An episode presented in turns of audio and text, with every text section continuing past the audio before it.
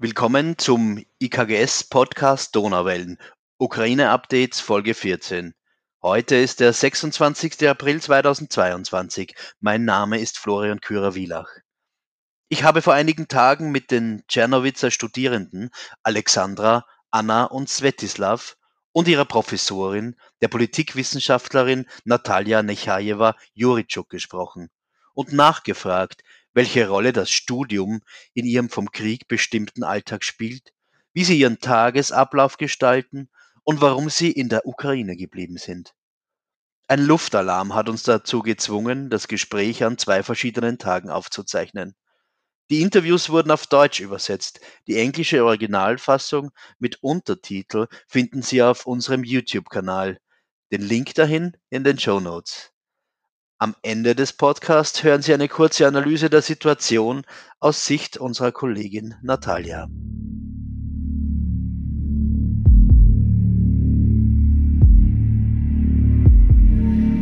Hallo zusammen. Das Sommersemester an der Universität Czernowitz hat begonnen und ich habe jetzt die Gelegenheit, mit meiner Kollegin Natalia und ihrer Studentin Alexandra zu sprechen.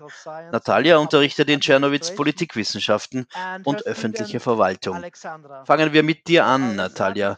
Wie ist das Unterrichten während des Krieges?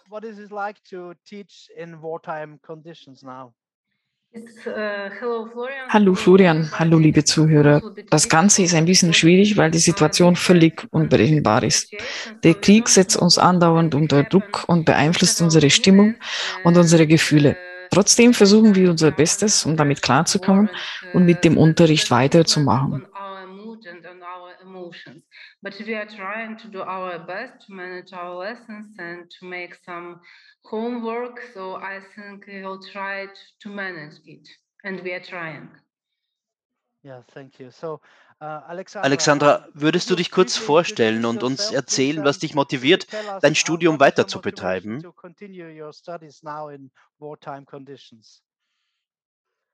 Uh, hello everyone. Uh, my name is Sasha. Mein Name ist Sascha. Ich studiere Politikwissenschaften also und arbeite zusätzlich. Beides lenkt mich vom Krieg ab. Vor allem, wenn ich mich mit meinen Lehrern und mit meinen Kommilitonen unterhalte, kann ich die ganzen schlechten Nachrichten ausblenden. the war uh, when you have the opportunity to talk to your teachers. I can, I see, yes. Wie sieht deine tägliche Routine aus und gibt es im Moment bei dir überhaupt so etwas wie eine Routine? My routine starts from scrolling news. Hm. Uh, Jeder Tag beginnt immer damit, nach Nachrichten zu schauen, was in anderen Teilen der Ukraine passiert ist. Ich arbeite in einem Café. Dort kann man manchmal mit Menschen reden, die aus Kriegsgebieten geflohen sind. Die meisten von ihnen sind glücklich von dort weggekommen zu sein. Sie bewundern unsere Stadt. Diejenigen mit größeren finanziellen Möglichkeiten wollen sogar länger hier bleiben und vielleicht eine Wohnung kaufen. they are happy to run from the war in most suffer region mm -hmm. uh, and also they uh, admire our city this is the attraction of the still charming city of Chernivtsi also ist das Café noch immer offen, in dem du arbeitest? Uh, uh, ja, unsere lokale Wirtschaft funktioniert immer noch und wir bezahlen noch Steuern. Allerdings leidet die Wirtschaft schon unter den Folgen des Krieges. Wie schaffst du es, zusätzlich zum Arbeiten noch Zeit für dein Studium zu finden? Für mich ist es normal, parallel zu arbeiten und zu studieren. In meiner Arbeit gibt es Schichten, also bin ich drei Tage pro Woche dort und drei zu Hause. Uh, uh, Warum studierst du weiter, abgesehen von der willkommenen Ablenkung vom Krieg? Was sind deine Pläne, nachdem du das Studium abgeschlossen hast? Uh, der Krieg zeigt uns, dass niemand von uns langfristig planen kann. Mein Plan ist also erstmal nur, dieses Semester abzuschließen, alle Arbeiten abzugeben und alle Prüfungen zu bestehen. Danach sehe ich hoffentlich meine Lehrer im nächsten Semester wieder. papers and and passed all my exams. Ja, wir hoffen auch, dass das klappt. Alexandra ist im ersten Jahr ihres Masterstudiumgangs, also hat sie danach noch ein Jahr zu studieren. Hoffentlich kann sie ihr Studium abschließen.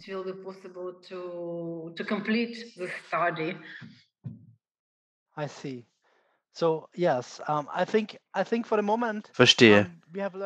Studieren und arbeiten, das ist ein weiterer Punkt, eine relativ übliche Sache in der Ukraine. Und jetzt nach Corona und mit dem Krieg, ihr habt auf jeden Fall unsere Bewunderung dafür, für einen Willen, dem Wahnsinn dieses Krieges mit Kultur und Bildung zu begegnen.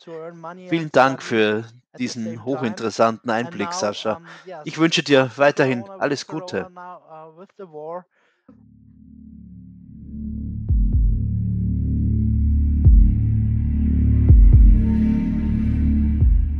Anna Sviatoslav, hello. So please, Anna Sviatoslav, hallo. Anna, stell dich doch bitte kurz vor und erzähle uns, wie es dir bei deinem Studium aktuell ergeht. Uh, about your studies now under wartime conditions. Uh, yeah, my name is Anne. I'm from Chernivtsi, Ukraine.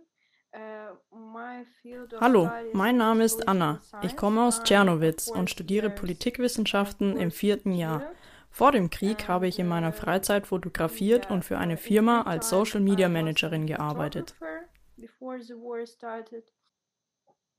Also bist du jetzt nicht mehr dort beschäftigt?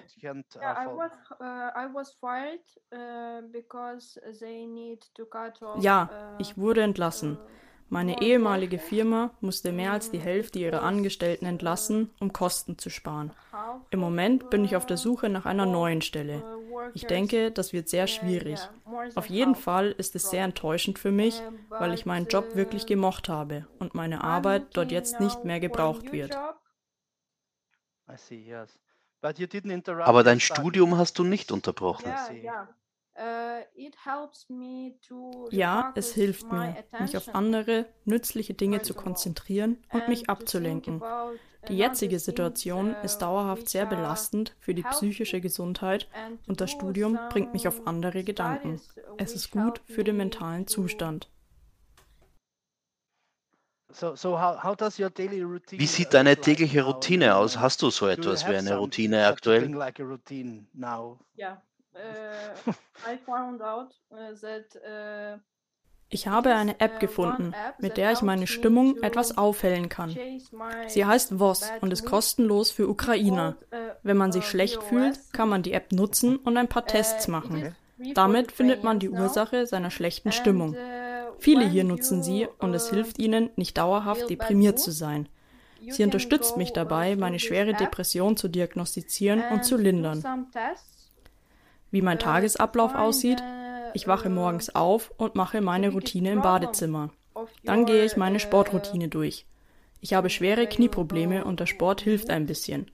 Anschließend frühstücke ich und schaue im Internet nach neuen Nachrichten, was oft enttäuschend ist. Eigentlich ist es immer enttäuschend. Danach benutze ich Voss und schreibe meine Gedanken auf. Dann gehe ich zu den Hilfsplätzen für Flüchtlinge. Dort kann man hingehen und Sachen oder Lebensmittel spenden. Da gehe ich hin, weil sie viel Bedarf nach Helfern haben. Ich packe dort normalerweise Kleidung um. Viele Leute helfen aber auch beim Einpacken von Essen oder anderen Sachen. Das hilft besonders, weil es nicht gut ist, sich zu sehr auf die schlechten Nachrichten zu fokussieren. Mir hilft es jedenfalls.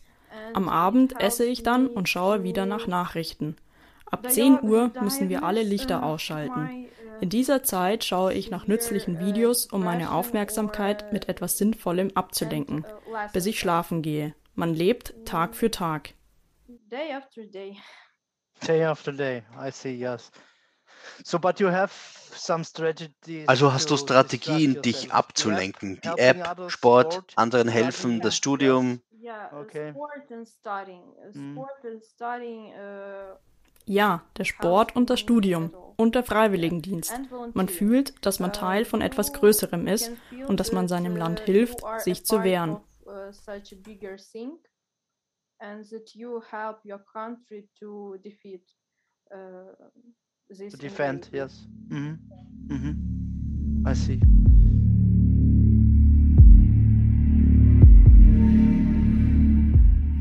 Uh, Vielen Dank. Kommen wir zu dir, Sviatoslav. Wie kommst du in deinem Studium mit dieser sehr besonderen Situation zurecht?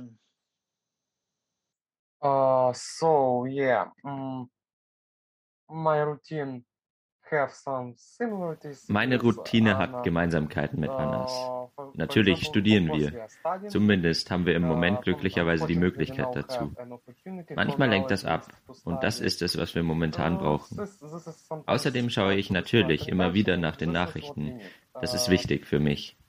Ich mache auch ein bisschen bei der ehrenamtlichen Hilfe mit. Da frage ich meine Freunde und Bekannten, ob irgendwo jemand Hilfe braucht. Ehrenamtliche Hilfe ist sehr wichtig weil man das Gefühl hat, dass man auch etwas tun kann in dieser schlimmen Situation. Sie gibt Hoffnung und sogar ein positives Gefühl in diesen dunklen Tagen.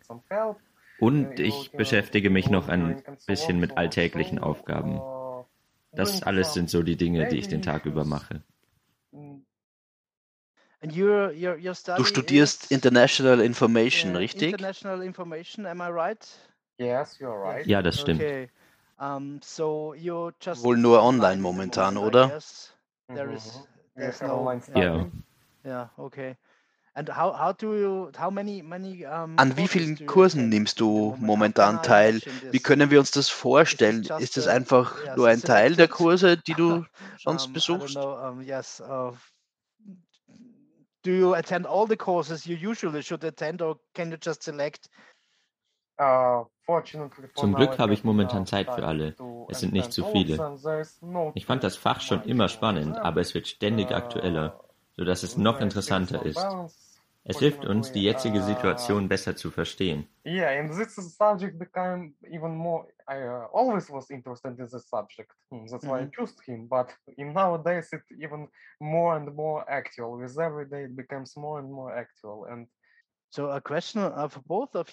Ihr studiert beide ein Fach, das normalerweise eine gewisse Distanz zu den Inhalten erfordert.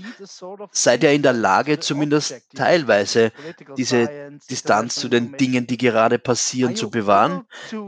Natürlich könnt ihr uh, nicht komplett neutral sein. Trotzdem könnt ihr das Ganze im Rahmen des Studiums auch abstrakt betrachten.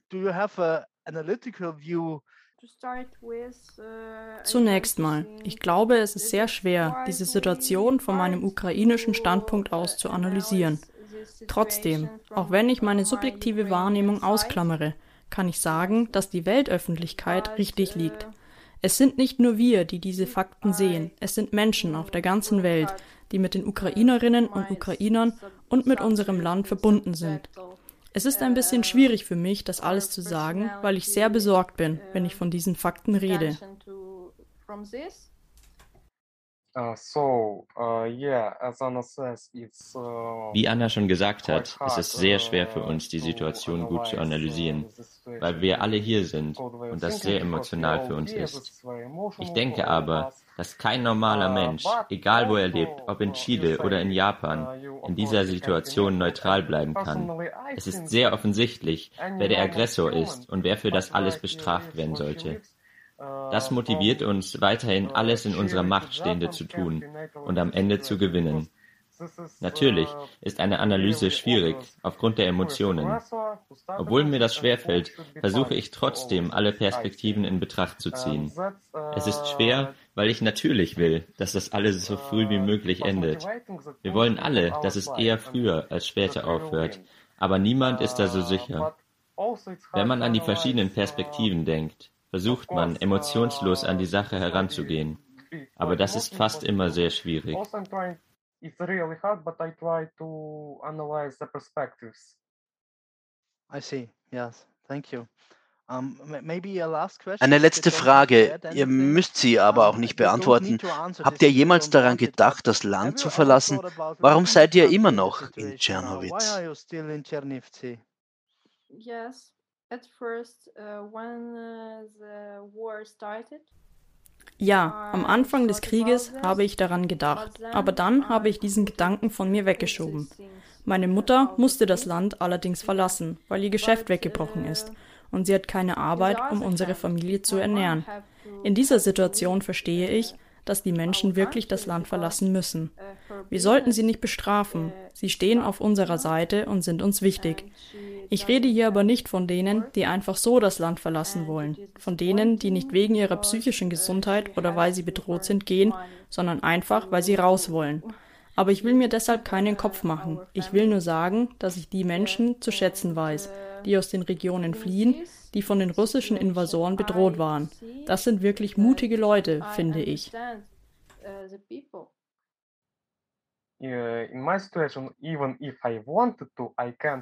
In meiner Situation ist es anders. Selbst wenn ich wollte, könnte ich das Land nicht verlassen. Männer im Alter von 18 bis 60 dürfen die Ukraine nicht verlassen. Und um ehrlich zu sein, ich will es auch nicht, denn ich finde, ich sollte hier bleiben und so gut ich kann helfen. Trotzdem verurteile ich diejenigen nicht, die das Land verlassen haben. Es ist ihr Recht und manchmal haben sie gute Gründe. Wenn sie die Ukraine besser von außen unterstützen können, ist es okay.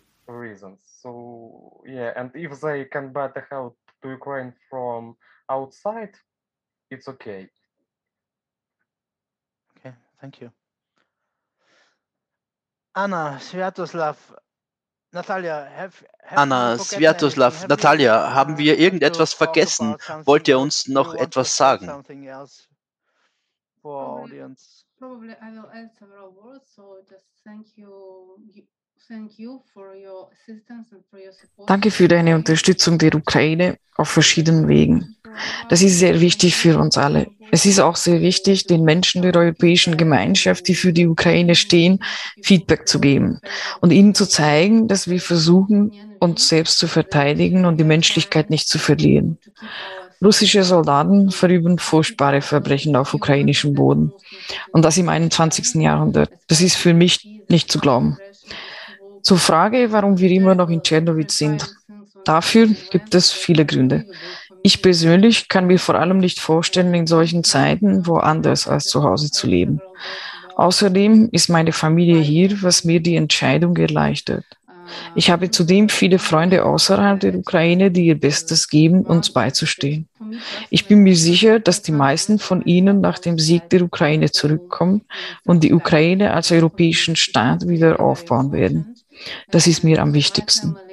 Und ich freue mich, dass wir so freundliche und mutige Studierende haben, die in diesen schwierigen Zeiten studieren und überall mithelfen. Es ist eine gewaltige Leistung von Ihnen, mit allen zurechtzukommen, zu helfen, am Unterricht teilzunehmen und die Hausaufgaben vorzubereiten. Das ist uns allen sehr wichtig. started to rebuild Ukraine as the European states, and that's the most important. Yes, I, I have to thank you. Vielen Dank euch allen für eure Offenheit, für eure Bereitschaft, euch uns mitzuteilen, für euer Vertrauen in das, was wir in München tun. Ich kann nur sagen, dass ich euch bewundere. Ich bewundere, dass ihr mit den Veränderungen in eurem Leben irgendwie zurechtkommt und zusätzlich euer Studium nicht aufgebt, dass ihr den Willen habt, jetzt trotz allem eure Zukunft aufzubauen. Das beeindruckt mich wirklich. Ich danke euch und hoffe, wir sehen uns bald mal wieder, vielleicht online. Und auf jeden Fall plane ich mit euch im Café Wien auf der Kobliansker Straße einen Kaffee zu trinken. Also das plane ich auch und ich hoffe, dass wir nach all dem ein Offline-Treffen in Schernowitz haben werden und du unsere Studierende treffen kannst. Wahrscheinlich werden wir ein gemeinsames Event für deutsche und ukrainische Studenten beziehungsweise Wissenschaftler organisieren. Das wäre toll. Und der Kaffee wartet hier in Czernowitz jederzeit auf dich.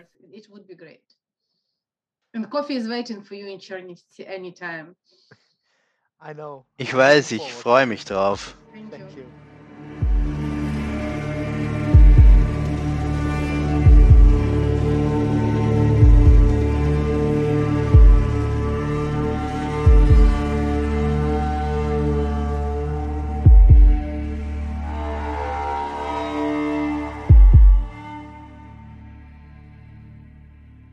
Krieg als Mittel der Einflussbewahrung.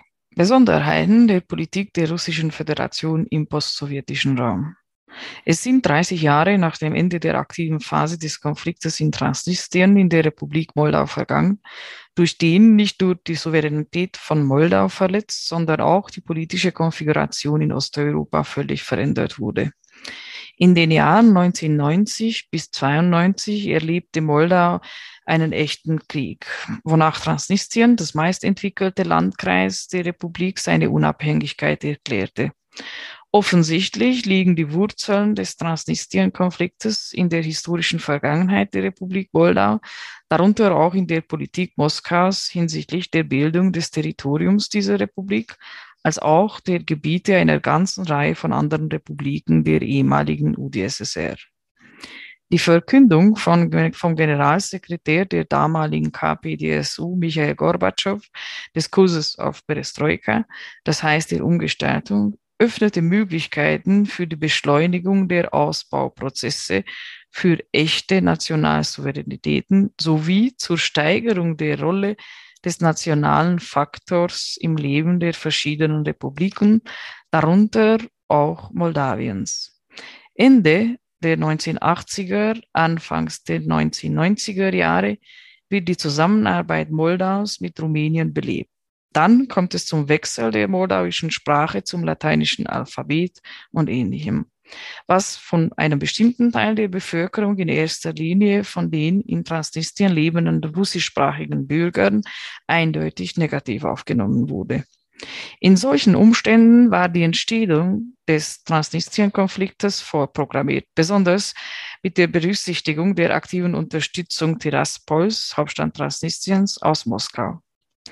1990 bis 92 verwandelte sich Transnistrien in ein Gebiet, wo Moskau mit der Ausarbeitung der neuesten Algorithmen für die Zusammenarbeit mit regionalen Eliten, mit der Anwendung der Eskalationsstrategie, mit der Überführung des Konfliktes in den sogenannten eingefrorenen Zustand sowie mit dem Verhandlungsablauf begann, der die russische Föderation de facto zum Konflikt beteiligten und de jure zum sogenannten Friedensbringer und Vermittler machte. Man darf sich nicht wundern, dass das Abkommen über die Prinzipien der Konfliktregelung in Transnistrien von den Präsidenten Moldaus, Emsnegur und Russlands Jelzin unterschrieben wurde. Als Ergebnis des Abkommens sollte Moldau den neutralen Status bewahren und keinen militärpolitischen Allianzen, vor allem der NATO, beitreten.